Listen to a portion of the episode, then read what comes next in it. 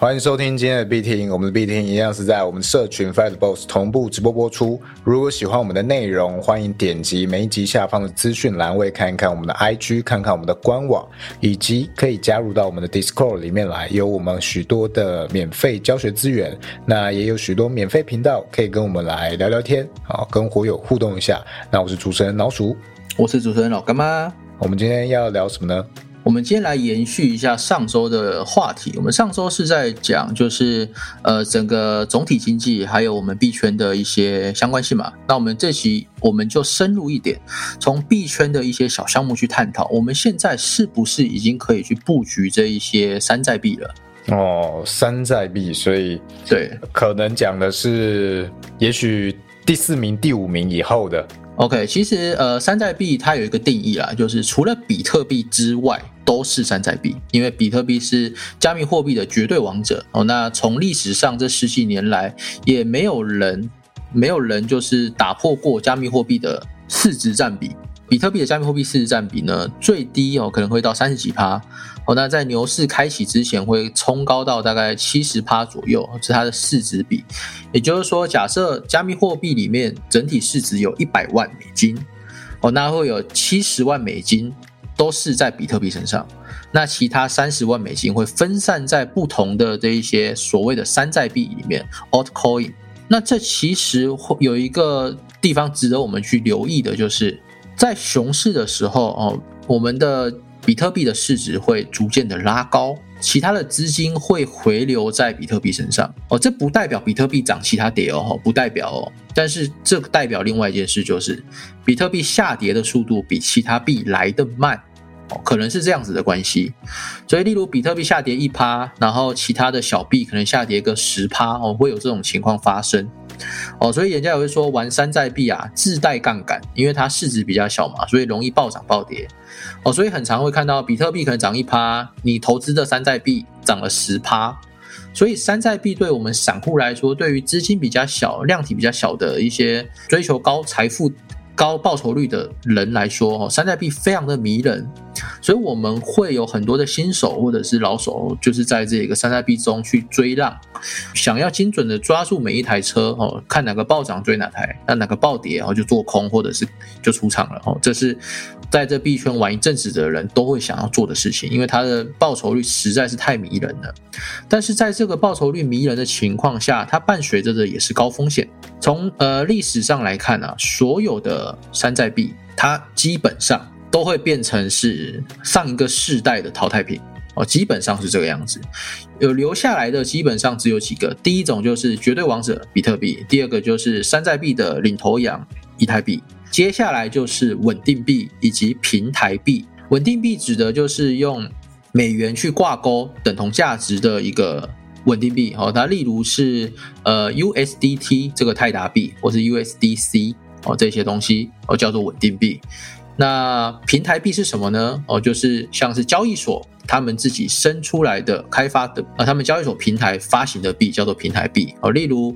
呃币安这个交易所，它发行的这个币叫做 BNB 哦，币安币。那如果是 FTX 这一个交易所，它发行的币叫 FTT，这些大型的交易所发行的这个平台币，哦，以及稳定币比特币、以太币，会是在熊牛熊替换间存活的比较好的币。那其他的币呢？哦，有一些昙花一现，有一些是永远不会再回到上一轮牛市的高点哦，这是投资人要注意的。假设你在去年的时候买了一些山寨币。你买在了最高点哦，例如一百块美金，那现在暴跌了九成，剩下十块哦。你可能会说，现在已经跌九成了，应该不会再低了吧？我可以抄底了吧？等到下一轮牛市，它应该会涨个十几倍、二十倍回去，那我不是暴赚了吗？哦，你可能会这样想，但是哦，抱歉，就是整个市场它有一个特性，就是我之前有在我们的 IG 线动分享过，加密货币是一个迭代速度非常快的一个行业，一个地方。很多的东西就像免洗块一样，好像我们现在玩免洗手游嘛，很你一定有玩过什么 VIP 一二三四的那种分成制度的那种充值手游，Pay to Win 的手游。你玩完这一个是不是就丢弃了？你还会回锅再玩吗？非常的少，您可能玩了十个 Pay to Win 的这一个免息手游，可能会有一两个可能在多年之后会回去玩它。那加密货币的山寨币也是一样的，就是如果加密货币的山寨币它在这一轮牛市里面它已经暴跌之后，它没有新的技术、新的突破或新的一个热点哦吸引大家进来的话，在下一轮它是非常难回来的，甚至在这一轮熊市它跌了九成，还可以再跌九成。哦，大家会有一个呃迷失，就是跌九成就不会再跌了啊，再叠下去也只剩一层可以叠。哦，错，这个就是数学，我们数学要再精算一下，一百块叠九层是不是剩十块？那十块再叠九层是剩一块哦。那一块再跌九成是剩多少？零点一嘛，哦，所以它有些就是说跌幅高达九十九点九九九九九哈的原因就是因为这个样子。所以我们在像例如今年的那个 Luna 事件，它脱钩之后发生一连串的清算跟这一个呃平衡池的一个失衡，哦，造成这个螺旋踩踏、螺旋死亡，让它的 Luna 这个币是暴跌。它记得它最高是一百二十块吧？Luna 在崩跌之前是一百二十四块左右。它暴跌的时候是零点零零零零多美金一颗哦，原本一百二十四块美金一颗的 Luna，后来变成零点零零零零零多的一颗哦，所以所以你可以看这跌幅绝对是超过九十九帕哦。那其实很多的山寨币也是在这一轮里面哦，你现在去抄底的话，我觉得它可能大概率是不会回去到一个牛市的一个高点的。我们不能有这样的期待，除非你很很有信心，这个是一个长期项目，或者是它是一个呃具有叙事背景的一个项目。那讲到叙事背景，我想先问一下老鼠，点名了一下啊，点名哦。叙事你觉得是什么意思？叙事，嗯，对，蓄力的意思。呃，讲故事的那个叙。呃，我想象的是那个蓄力、累积力量的那个蓄。是那个讲故事的那个叙事啊。哦，叙事背景。对，你觉得叙事这是什么意思？很会说故事吗？呃，以这一轮的以太币来说好了，最近不是有一个新闻嘛，就是九月十九号以太币的 merge 合并，哦，像今天八月十一号已经完成了呃合并的测试嘛，最后一次测试嘛，那九月十九号就会升级嘛，这其实就是一个叙事。它在这一个熊市期间蓄势了这一个，因为因为我们整个资金需要一个呃出口，大家都想要赚钱，都都想要投钱去赚，所以这个时候我们的熊市里面市场非常的低迷，没有任何一个蓄势在产生，就也就是没有一个热点的意思。好，那在我们看一下回首五月份到现在八月份，其实就只有以太坊在领涨嘛。它叙事了这件事情，它要升级合并哦，是未来的希望。它讲述了这件故事，所以带来的这个叙事经济，很多的人来这边炒这个以太坊、以太币。OK，那这就是一个短期的焦点。那在这个短期焦点上，它就是成功了，把很多不管是山寨币还是主流的比特币的资金都吸过来了，它有这个吸血现象。所以你可以发现，这一轮以太币从低点到高点涨了九十几趴。可是比特币却只涨了四十趴左右哦，不到四十趴哦，就差不多四十趴这个位置，所以它相对是比较呃力量比较弱的，所以所以在这个情况下，就是以太币它为我们带来了一场非常好的一个叙事经济，所以很多人都把钱哦 focus 在这一个以太币上。那我想讲的是，你今天投资的这一个山寨币啊，它具有任何的叙事背景吗？它在未来你觉得它有叙事的这个能力吗？如果有的话，那或许你可以抄底。啊，如果你不知道我在讲什么，或是你不知道这个项目到底在干嘛，甚至不知道这个项目的白皮书、它的社群、它的这个 Reddit 在哪里啊，你不都不知道，也不知道它的这一些社群发展的方向的话，我觉得你盲目的抄底这些山寨币是非常危险的。我必须要先去了解这些山寨币它到底在做什么。OK，所以像我这边拿一个。借用一个币来开枪一下好了。我们去年有一个币非常的红啊，叫 Sushi 哦，寿司币。那是一个二零二零年红到二零二一年的一个加密货币哦。那时候很多人因为这个币财富自由啊，暴涨了非常非常多倍，刚好又搭上牛市这一波浪潮，还有 DeFi 这一波浪潮。因为那时候还没有什么人会玩 DeFi 哦，那时候大家就是去买这个矿币哦，在 DeFi 这个去中心化金融的。的去中心化交易平台上去用美金或是用其他的东西去兑换这一个寿司币，那质押进去去挖出这一个代币，那这个代币就可以换钱。那随着越来越多资金进场，那越早期进入的这个用户啊，他就可能获得越多的分润啊，因为后金很多嘛，源源不绝的一直进来，币价就涨，币价涨之后，他挖的矿，它的矿的币价就就变高，那他可以分的那个池子的分润就变大。好，这种叫做呃 staking pool 啊，就是我们的质押池。哦，那你在做这个质押池的时候，你把这个矿币丢进去，那它会有别人在交易产生的手手续费会分给你。哦，你可以赚取这个手续费的分润，还有它这个代币每天挖矿挖出来这个代币奖励会有一一定比例会分给你。OK，那你早期进场，那这些币就可以拿去挖出来都拿去卖嘛，卖成美金或卖成其他你想换成的币。哦，这是 DeFi 一个迷人的地方。那那个时候它也只有这个功能，哦到然后或者是做兑换这个功能，到现在它似乎已经了无新意了。那 DeFi 从一点零的这个 Staking Pool 哦，到后来的这个 OHN 协议，到后来有一个自称是 DeFi 三点零的项目，也不到半年就死去了啊。所以 DeFi 从一点零演化到三点零，全部都以失败告终哦，因为这个 Staking 这一个就是没办法去。抵挡这个早期参与的白嫖怪，这些人早就回本了。那每天挖出来的这些矿啊，就可以一直去卖，一直去卖。例如我丢一千美金，然后到了第十天我挖回本了，我把这一千美金挖回本了。结果到下个月一堆散户冲进来，我这一千美金突然变成十万美金。那我每天原本可以挖出一百美金，突然每天可以挖出一万美金。那是不是我每天就可以砸盘一万美金？所以这个早期用户的奖励是非常大的，非常吓人的。那这些早期用户在早期累积的这些卖压啊，在后来的人进来之后，它会产生一个供需失衡，越来越多人回本，但是后金进入这个挖矿市场的人资金量是不足的时候，它就会产生螺旋式的死亡。假设现在币价是一块钱，OK，然后每天有十万美金的卖压，那每天有二十万美金的入金。那是币价会继续上涨，这个矿不会摊掉嘛？那我们反过来哦，今天有二十万美金的卖压，但每天只有十万美金的后金进来，那这个币价就会因为我在卖，持续的卖，而币价每天每天的在崩跌哦。所以你可以看到，寿司这个币从最高的二十四块跌到现在剩下零点多块哦，是非常可怕的。那它如果没有新的叙事背景的话，你草草的进去抄底这个寿司币。其实是非常的危险的，所以其实很多的山寨币就只活一轮而已。我们今天如果你看到哦，你今天还看到哪哪些呃投资的大佬，隔壁哪一个大佬跟你推荐，你其实现在可以开始布局什么什么币了。好像是最近也有群友跟我们去讲到啊，好像是用这种内线消息的感觉去讲，但是哎，你一看这些大他所讲的这个大佬要布局的币，其实很多都是上一轮啊大家已经玩过了的一些币，那他在这一轮还会不会有这样的潜力再爆发回来啊？例如呃，BNB 它有一个。有一个 DeFi 的币，它有一个 DeFi 的平台叫做呃 Pancake，那它有一个代币叫 Cake。我一开始进来在 GameFi 开始玩 GameFi 之前，我第一个买的这一些山寨币就是 Cake 哦，所以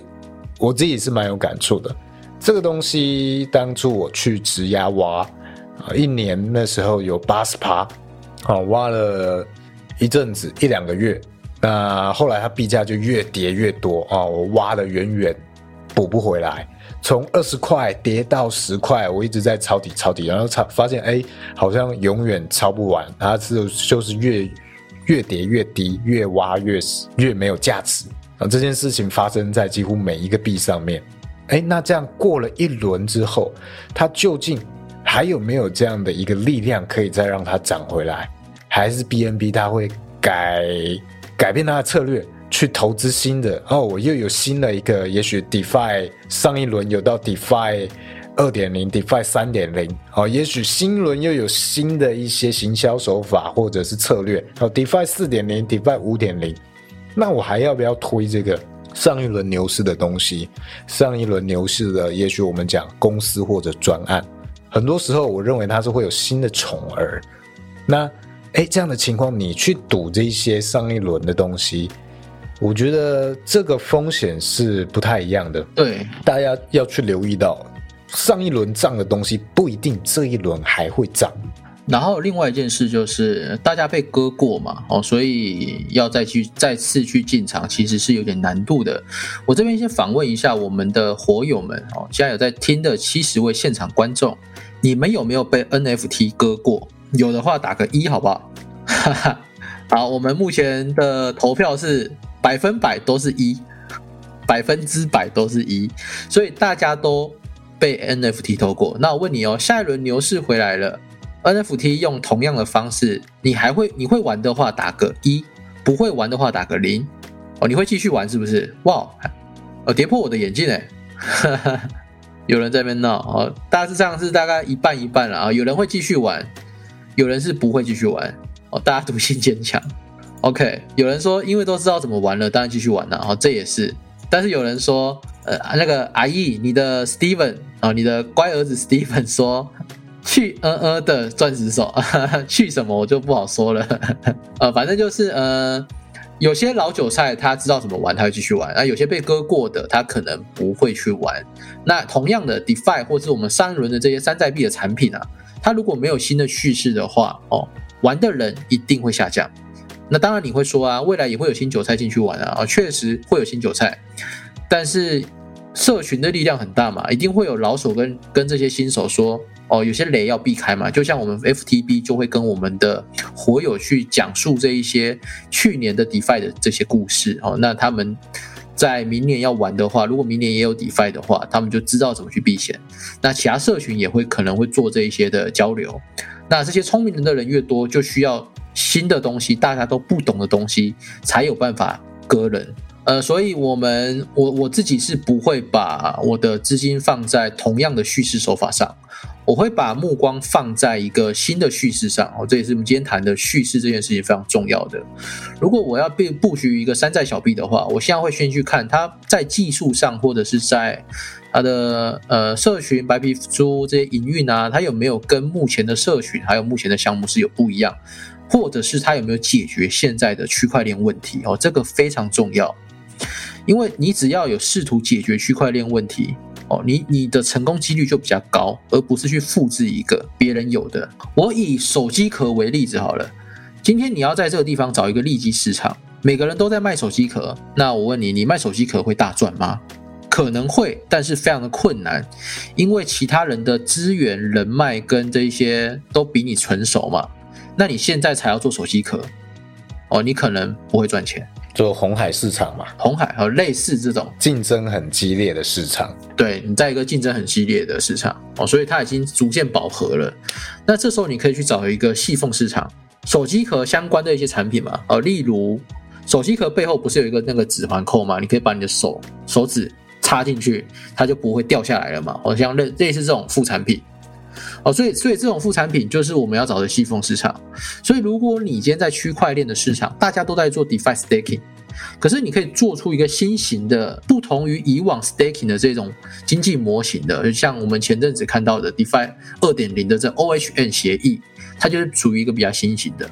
所以那时候也不少的资金流往 OHN 这个协议，虽然最后也是失败告终，但是至少它发光过。然后再来就是我们要投资也是要找这个，就是找这种原则的。那如果今天你在现在现有的这个 DeFi 已死去的 DeFi，已死去的 NFT，已死去的这些山寨币、主流币中哦，如果你有看到一个新的叙事，它跟以往不一样哦，那可能就会是一个好的布局机会。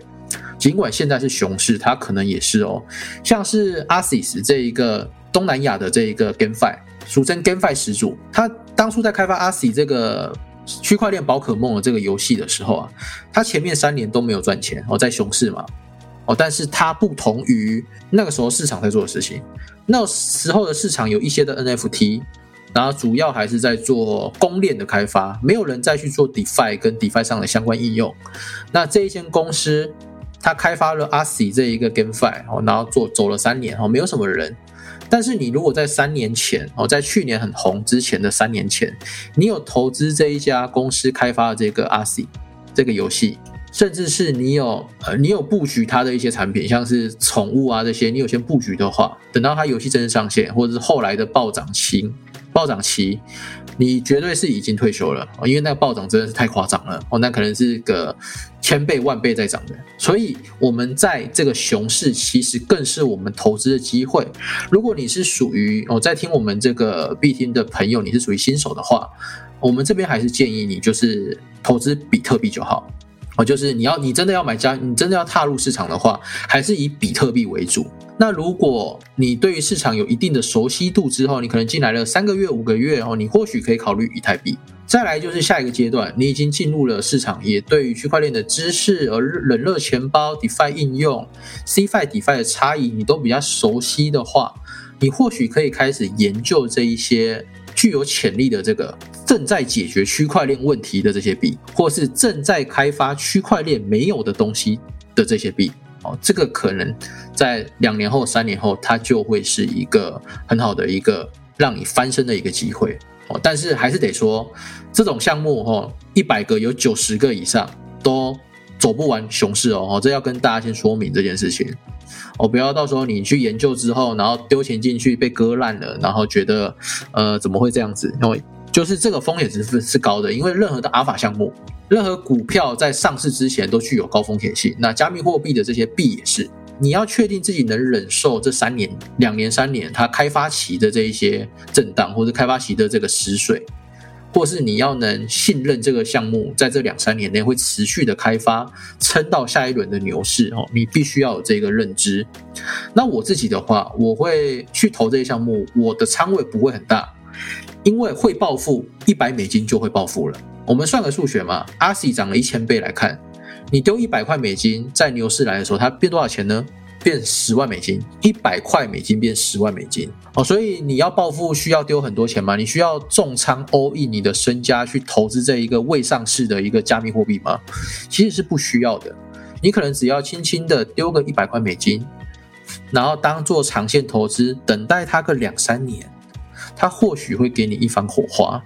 哦，这是我对于现在，如果你要布局潜力的山寨币的话，我觉得这个会是一个比较合适的做法，而且会比较健康。不然，如果你现在，例如你总资金一百万，你丢个三十万进去，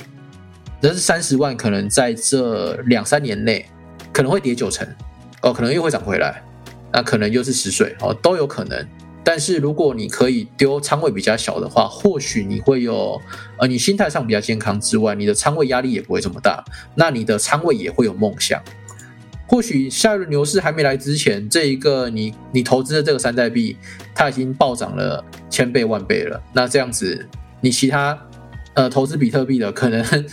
你的那个投资效益都没有来这个山寨币来的大，所以我自己的仓位分配是这样子的哦，大中可能是比特币或以太币，还有稳定币啊。除了这三个之外，我会用一些非常非常小的仓位去布局这些以太链上的东西，或是币安链上的东西哦。币安链因为它有交易所在支撑，有币安最大的加密货币交易所嘛，所以它币安链基本上呃是有一定的活动跟一定的热潮的。钱会进去，所以上面的这些项目是可以投资的，所以我会投资一点点在币安链上。那在这个以太链上，以太坊的这个以太链呢，因为以太链它是一个很最古老的一个顶级的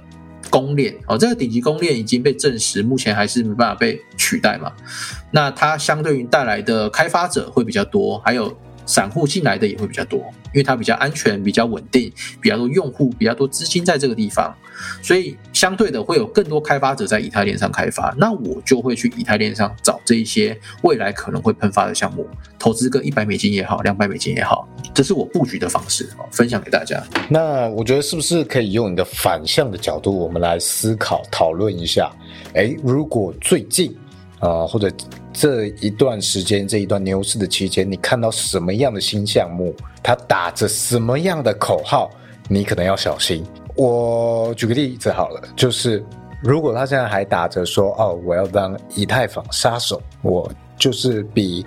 以太链快，我比以太链便宜”，只打着这些东西的话，那它是一个很危险的东西，因为每一个链，很多链。当初都是打着这个东西，所以它一点都不特别。或者是你想要打败 OpenSea，你要成为最大的 NFT 的交易市场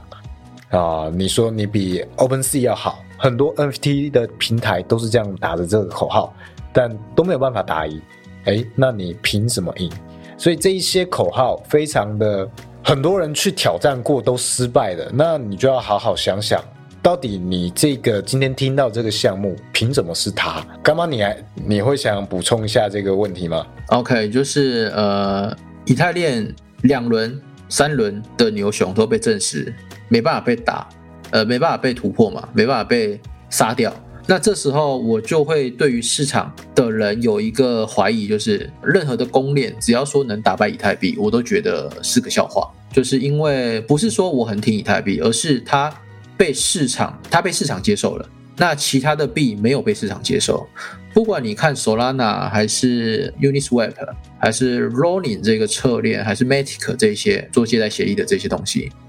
甚至是 A 打 B ADA，他们。口号都喊很大，每个都说要打败以太链，甚至 I W A D A 他还说自己是公链之星他把所有的公链串起来，变成一个像互联网一样的一个互联网区块链。那四年过去了哦，在这轮牛市它没有兑现哦，从上一轮的熊市讲到这一轮的牛市，现在又进入下一轮的熊市了，它还没有兑现。那 所以呃，项目方讲的话，你还是要打点折扣了，好不好？不是说。他说要杀死以太坊哦，就是哇，我要干进去，全仓干进去，或者是说要打败 OpenSea，我的交易量一定要超越它哦。那你去链上数据发现，诶，那个 OpenSea 的交易量占整个 NFT 交易量的九十趴以上，诶，那第二名占了五趴，所以第三名之后到第一百名只占了五趴。那这个说要打败 OpenSea 的，他在第十七名，嗯，所以你要打败 OpenSea 哦，我会画上一个问号。OK，再加上呃，我们讲的这个这个币啊，哦，我那时候它是它是 Web Two 的发行的币啊，我就我就不讲是哪个币了，呃，但是那个时候它打了非常多的广告哦，跟非常多的呃 KOL 合作，不管是新闻媒体 KOL，全部都在带货，全部都在讲说这个币要打败 OpenSea。那到了这一轮的，到了这一轮的熊市哦，潮水退了，谁没穿裤子，我们就知道了。对，所以我这边有一个小提示哈，就是只要某个币它很多新闻在报，很多新闻都在看好的哦，我我我基本上不会投，因为这代表它有在宣传，它有在跟 VC 有合作，跟风投机构有合作。那风投机构在区块链上，我们的都知道它的恶名昭彰啊，就是来挖矿的嘛。把韭菜当矿挖的，呃，这边跟大家科普一下，VC 他们在天使轮、私募轮这些，他们拿到的价码是非常低的，呃，例如某个币它的公募价或是一个 IEO 的发行价是一块美元好了，这些 VC 拿到的价格可能是零点一块，甚至更低，所以当这个价格呃这个新的币上市的时候，VC 手上的这些币就会是极大的卖压，那在这一个新币啊。涨到一个阶段的时候，这些大户为了保护他这个他当初认购的这一些私募代币，为了保证它不会缩水，他就会一倍做空这个代币，导致这整个代币下跌。那那些大户没差，因为他锁定资产了嘛，一被做空就是对冲他现货的损失，所以这个时候他资产锁定在最高点。哦，那其他的韭菜都被割烂。那留下来的是谁？留下来是很辛苦的项目方，所以其实有时候项目方也很可怜。项目方需要资金哦，所以找了风投机构。那风投机构想要割韭菜，所以找了项目方。我们是这样三等的关系。那韭菜想要赚钱，所以找了这个项目。OK，那现在就看谁先跑嘛，这就是一个老鼠的游戏嘛。那今天留下来的最后绝对是被套牢的韭菜，还有项目方。因为当一个项目只要有 VC 他去大力的割烂的时候，韭菜是不会有信心再去购买这一个被割烂的项目的。那尽管你的这个项目方再努力再努力，他都不会复活。哦，真的，我我至少我从去年到现在玩了一年半的币圈，我看过这些死亡螺旋的币，没有一个复活的。哦，像 Stepen 哦，这一个跑步币，它进入了这一个死亡螺旋之后，到现在其实也是没有复活嘛。OK，也有也有可能是熊市的关系，但是整体上来看，它就是没有复活。当初一天可以赚个八十美金、一百美金的那个跑鞋，现在一天可能连一杯咖啡都喝不起哦，甚至还持续在贬值。这就是我们要去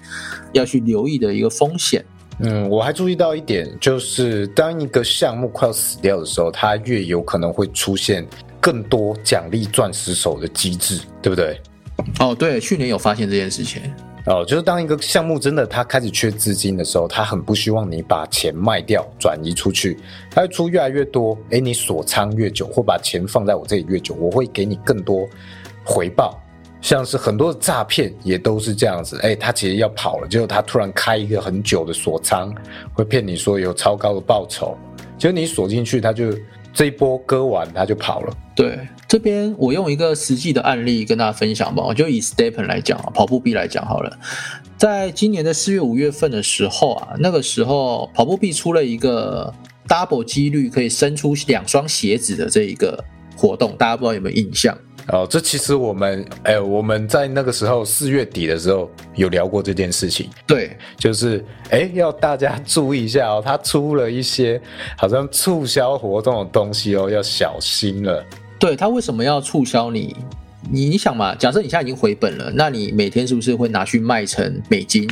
出金嘛，那是卖压越来越重，因为已经越来越多人回本，但是后金进来的力量不够了。就像我们刚刚这边讲的，每天有一百万美金要卖，但是后金只来二十万、三十万，所以卖压大过这一个后金，它就会变成一个死亡螺旋。所以这个时候，项目方为了拯救这一个市场，他会出这些活动，让你去把你的这一个代币不要卖掉，让你吸引你，让你贪婪。所以那个时候有一些人没有跑的哦，就是每天就是毛起来合成鞋子，然后拿去转卖，再合成鞋子再去转卖，然后这样子去撸那个钱。但是有一些比较资深的老韭菜，或是市场敏锐度比较高的人，他就会闻到这个讯号，于是在那个时候就全部出心走人，所以就逃过那个时候的崩跌了。那个时候我们在必听，还有我自己的我们的 Discord，还有我自己的私人的赖群，其实都有。有有暗示这件事情，因为那时候很多人在玩跑步币啊，我们的好伙伴阿张也有玩，而那个时候我就在四月多的时候发了一个公告，就是要崩了，赶快跑，然后不到一个月就爆炸了，呃，不是不是我很会预测，而是我看到了这个警讯，那结合我在去年玩 DeFi 的这个经验，还有玩 GameFi 的这个经验，告诉我就是他有这个苗头了，所以可能命不久矣，哦，所以才跟。这些私群的朋友讲过这个消息，那大家就是有些人就是有出金有躲过，那可能有些人比较呃想赚更多一点的人，后来就被套在里面了。然后我记得还有一个，嗯，我自己观察到觉得蛮有效的一个判断方式，就是这些项目方他一定都会有自己的群组，无论是这个 Discord 或者是 Telegram 电报哦，甚至是可能台湾的项目也会有赖群。那一定都会有很多时钟的铁粉，那我们可以看一下这个讨论量跟这些铁粉，他一定会遇到项目方的一些更新，他是希望给予建议的。然后我们可以看一下项目方是怎么样应对，有没有去采纳一些建议，或者把这些建议跟他们的发展之间做一个很好的平衡。这个也许是可以看项目方有没有用心在经营的一个指标。是。然后这边我也想分享一下，我跟某个 NFT 项目的一个老板哦，一个创作者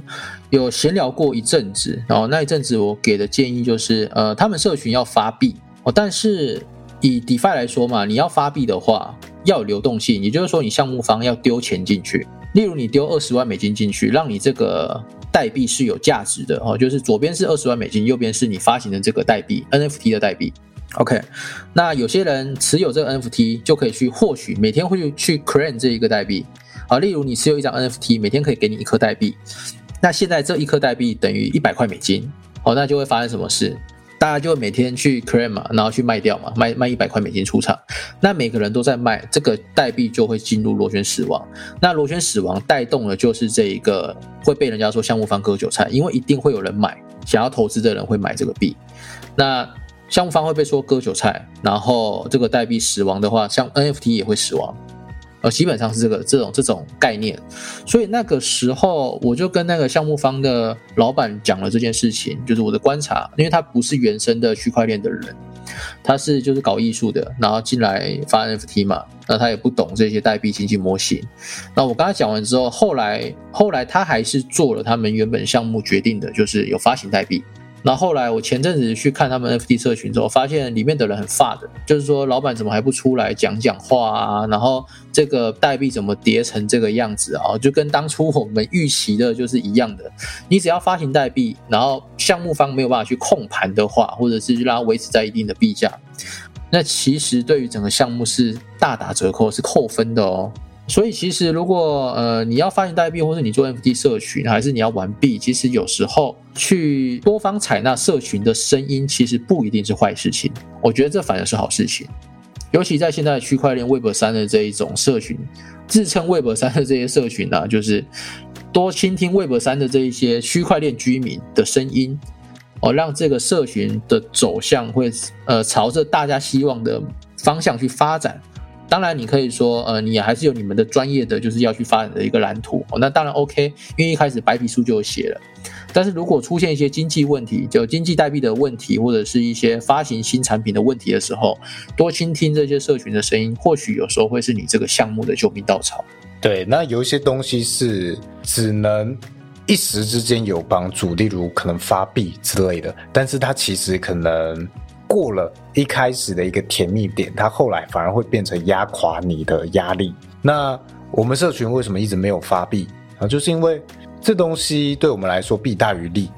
除非今天我们对于这个代币经济模型有一个非常好的循环，甚至它有造血的功能，它可能结合某种实际的商品或数位商品，可以让它形成一个循环的话，那或许它还有机会。如果没有这样的一个规划机制，哎，那它其实是。呃，一发出来就会准备死掉哦，或者是呃，一发出来，可能我们社群每个 NFT 持有者可以获得一大堆币，然后大家卖一卖，哎，那那币就死掉了，没有人要买。对，哦，会有这样的一个状况。那我之前看过，我其中一个有参加有持有 NFT 的社群，一个叫做 Mirror 的一个 NFT。他最近做了一件事情，就是他让你的 NFT 持有者可以去质押自己的 NFT，然后获取他的他要发行的代币。那这一方面是鼓励 NFT 持有者当一个钻石手，尽量减少交易啊，或者是鼓励你多去买一些 NFT 来质押赚这个代币。那他设计的经济模型就是他准备要发行一个分析的工具。在这个币圈相关的一个工具，资讯类的工具，那任何人都可以去订阅它这个软体这个公寓的服务，但是你只能用它发行的这个代币去做订阅啊。那如果你是 NFT 的持有者，那当然就是免费可以使用。所以如果你不想持有 NFT，那你就变成你一定要去买它发行的这个代币。这个就是他设计的一个造血机制，嗯，哦，我没有办法评断这个东西的好坏，但起码会比你单纯发一个币，不知道他要做什么来的好。是，确实是这样子，所以有造血功能才能让一个社群的币活络起来啦，不然真的对社群来说是一个很大的一个危险。对啊，那像你看。不是每个人都能像 AppCoin 一样啊，你的声量足够高，你一发行币就有一堆的这个社群以外的人要来接盘，要来买哦。你社群的人疯狂到货，大家一样把币买上去。不是每一个社群、每一个 NFT 项目或每一个呃每一个团队都能够创造出这样的声量。所以你今天发币，你到底要？在想什么？你在规划什么？你真的要仔细想一想。哎，到底你看一下这个项目有没有在对这些东西做长远的规划？或者这些规划公布之后，哎，社群里面有没有人反对？那项目方对于这些意见是做什么样的反应？这些都是可以去评估项目方用心程度的一个指标。当然，有时候他即使非常用心，也不见得能够经营起来。对。有时候是市场决定了这一个成败，而不一定是项目方。有人有一句话作为今天的总结，就是，呃，在牛市啊，项目方不用太做什么特别的努力哦，都可以成功。在熊市里，你做了非常多努力，十倍的努力，二十倍的努力，但你成功几率还是没有牛市来的高。啊，真的，我想到我们在去年牛市的时候，那我们研究那些小项目，真的是非常渺小、非常细微的一个一个差一点，都有可能可以让我们去否某冲进去去投资。是啊，哦，例如哦，GameFi，哇，这个项目是第一个做足球类的 GameFi 啊，我也去投。哦，还有那个阿丘巴，对啊，哦，第一个做阿丘巴扳手臂类型的游戏，哦，我也冲进去，结果怎样？结果几乎都可以赚钱，就是牛市赚钱就是这样。对，但是这些东西搬到熊市来有没有效？没有效，没有人会买单，根本没有人要理你。对，所以最后也分享给呃想布局这种山寨币或热点项目的朋友，有一个投资机会，就是你熊市不一定要花很多时间去研究这些项目，然后去抱着它抱两三年，你可以完全的就是等待牛市的来临，哪个热点项目出现了、出生了，哦，第一个冲进去就对了，因为牛市非常好赚钱，全部的资金都。都流入币圈，每个人都想玩这一个，所以那个时候我们在玩，不管是 Bunny Park。Copapi，还有呃 Mobox，再来就是呃有一些什么恐龙蛋的啦，然后机器人战争啊、Cuba 这些全部，你只要前期冲进去的，在大家还没有被割烂之前，前期冲进去的，你都绝对是可以获利的，因为市场的钱太多了。然后那时候只能说赚钱非常的简单。我们我还玩过一个呃抽卡挖矿的游戏哦，那时候的 GameFi 都是这样，就是我抽卡，我抽到 SSR，哦卖掉。那我我其他的卡就留着，拿来去白嫖他的矿。哦，以以我那时候为例，我丢了可能丢个一千美金抽十张卡，一张卡是一百美嘛。那有一趴可以抽到 SSR，那这张 SSR 的卡可以可能可以卖三千美金。所以我一千块美金进去之后，我抽了十张卡，有九张卡是废卡，一张卡是 SSR。那我把 SSR 卖了三千美金之后，我是不是倒赚两千？好，这个时候我是不是还有九张卡是比较烂的？这九张卡就留着挖矿，我就白嫖这个。我除了赚两千块的美金回来之外，我还把这九张卡留着当白嫖怪，挖的矿就是每天卖，每天卖，每天卖。那后来呢，这个币价也涨了，哦，涨了可能三倍五倍，哦，那你每天卖的这些就是变成是，哦，好爽，就是可以免费白嫖。所以我赚了这个白嫖的币，还赚了两千块美金，而且这那时候回本周期非常的快哦，像我讲的这个项目，我记得最快是三个小时就回本了。也就是因为没有什么人在挖，很少人在挖，你的奖励就高了。所以那个时候是，呃，丢一千块美金，然后抽完卡回本嘛，然后是不是我我赚了两千？那原本的那一千块美金只挖了三个小时，一千块美金就回来了。哦，对，就是 B N B Hero，就是那个割韭菜的一个项目。OK。不过这个刚刚讲到你冲，这个我们讲叫冲头矿，你一开始就冲进去。刚讲几乎都可以赚钱，这件事情它有一个前提，就是它不是恶意来诈骗的哦，它有一些对这个项目有一个起码的规划和准备，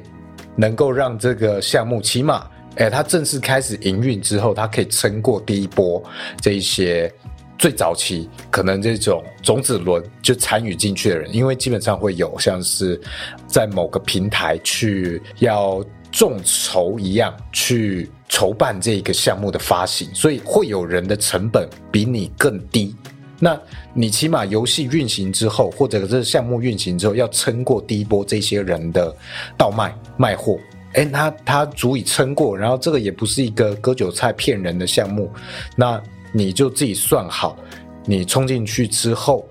你的逃顶的点，你也不用逃顶了，你就是你有吃到你的利润，你就早点离开，那这样子就可以把风险降得很低。那尤其你又不要把所有的钱都重仓摆在某一个这一种很小很小的项目上面，你就分很多，当成每一个都是不一样的乐透。哦，这样子分仓，基本的先过滤一下那些太杂、看起来太像是诈骗的哦，你先删掉。那剩下的你就分好你的仓位，然后每一个试一点，总会有许一些会中的，大概是这样。那也许今天我们在最后，我们再回顾一下今天讲了哪些可以判断的方式。好了，呃，我们轮流好不好？考验一下我们的记忆。忘忘关了哎！哎，火友如果记得的话，帮我们补充一下，今天有讲了哪些判断一个小币或一个小项目能不能买的判断依据？我想一下，呃，首先他提出的他提出的愿景规划，他要做的事情有没有独特的差异化特点？那我这我提哦。那我换我了，他有没有解决目前区块链的区块链的问题？哦，然后。三、二、一，呃，他的规划，他的规划如何？他对于这些，例如他的代币模式或者他的经济模式，有没有一个完整妥善的规划？换我了，是不是？对，嗯，我想想哦，他。什么啦？只有这段最卡。我这一集到底都讲了什么东西？你进入心流了。我我已经离开心流了，你知道吗？心流的你已经是不同的人了。心流的你已经不在了。好啦，剩下的大家还有截录什么重点哦？欢迎在这一集必听下面留言告诉我们。直接。丢锅，或者是可以来 Discord，然后跟我们做讨论，好不好？好，那那我们就大家下一集见喽，拜拜。好，下一集见，拜拜。